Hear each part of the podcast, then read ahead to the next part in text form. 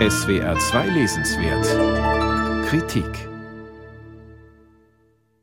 Schreiben ist auch Lesen. Obwohl ein Buch in der Regel von einem einzelnen Autor stammt, entsteht es nicht im luftleeren Raum. Es schreibt sich ein in eine Tradition oder lehnt sie ab. Elke Engelhardt weiß das. Sie hat für das Lyrikportal Fix Poetry regelmäßig Bücher gelesen und klug eingeordnet. Nun hat sie mit 100 sehr kurze Gespräche eine Sammlung mit exakt 100 Notaten aus 100 Tagen veröffentlicht, die einer reizvollen Schreibregel folgen. Sie lautet Ein Satz aus einem fremden Text gibt die Initialzündung für einen eigenen, der auf ihn antwortet und dafür genau 100 Wörter verwenden darf. Das erinnert an die Schreibregeln des Autorenkreises Ulipo. Denn dies ist die Arbeit der Tage, einander Zeit zu entziehen. Hundert Worte über einen ebenso traurigen wie weitreichenden Satz zu schreiben, fügt der Zeit einiges hinzu. Meiner Zeit, wenn ich sie als Lebenszeit betrachte.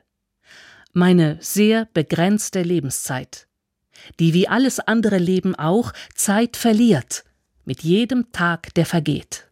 So beginnt das erste Notat, das auf Rüdiger Görners Ich sah dabei zu, wie die Tage einander Zeit entzogen reagiert.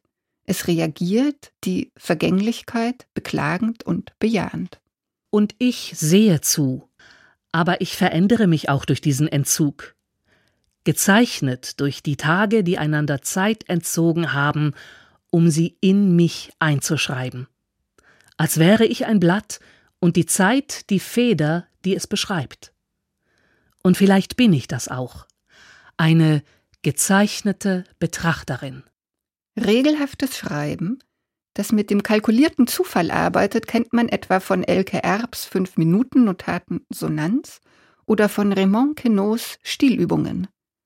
63 der 100 Sätze bei Engelhardt stammen aus Gedichten, Romanen und Essays von Autorinnen, 37 von Autoren. Manche kennt Engelhardt persönlich.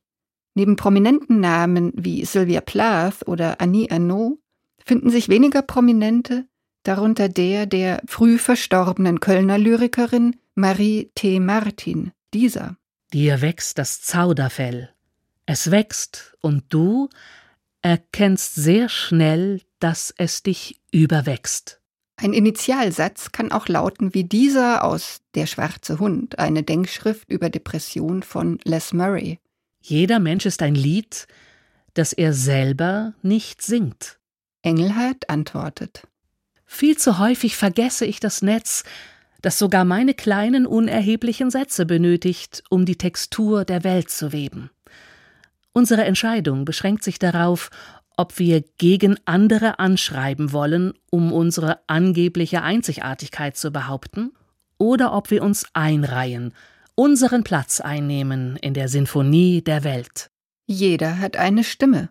Und die Symphonie der Welt, von der Engelheit spricht, besteht aus diesen Stimmen. Sie besteht aus Sprachmelodien, aus rhythmischen, mal harmonischen, mal dissonanten Wortklängen. Und aus etwas, das man Denkklänge nennen kann. So lassen sich diese konzentrierten, durchweg klugen Resonanztexte genauer charakterisieren. Sie reagieren auf die Initialzündungen, um über das Verhältnis ihrer Autoren zum Schreiben nachzudenken oder über eigene Erfahrungen, etwa der als Kind adoptiert worden zu sein. Der Band klingt mal wie ein Traumtagebuch, mal wie eine Selbstvergewisserung, vielleicht sogar eine Selbstenthüllung. Der Ton ist nuanciert, nie aufdringlich in seiner Intimität.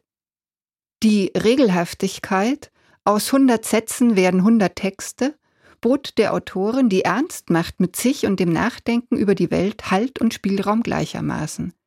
Es macht Spaß, lesend in diese Sinfonie einzustimmen. Elke Engelhardt, 100 sehr kurze Geschichten, erscheinen im Elif Verlag, 120 Seiten, kosten 20 Euro.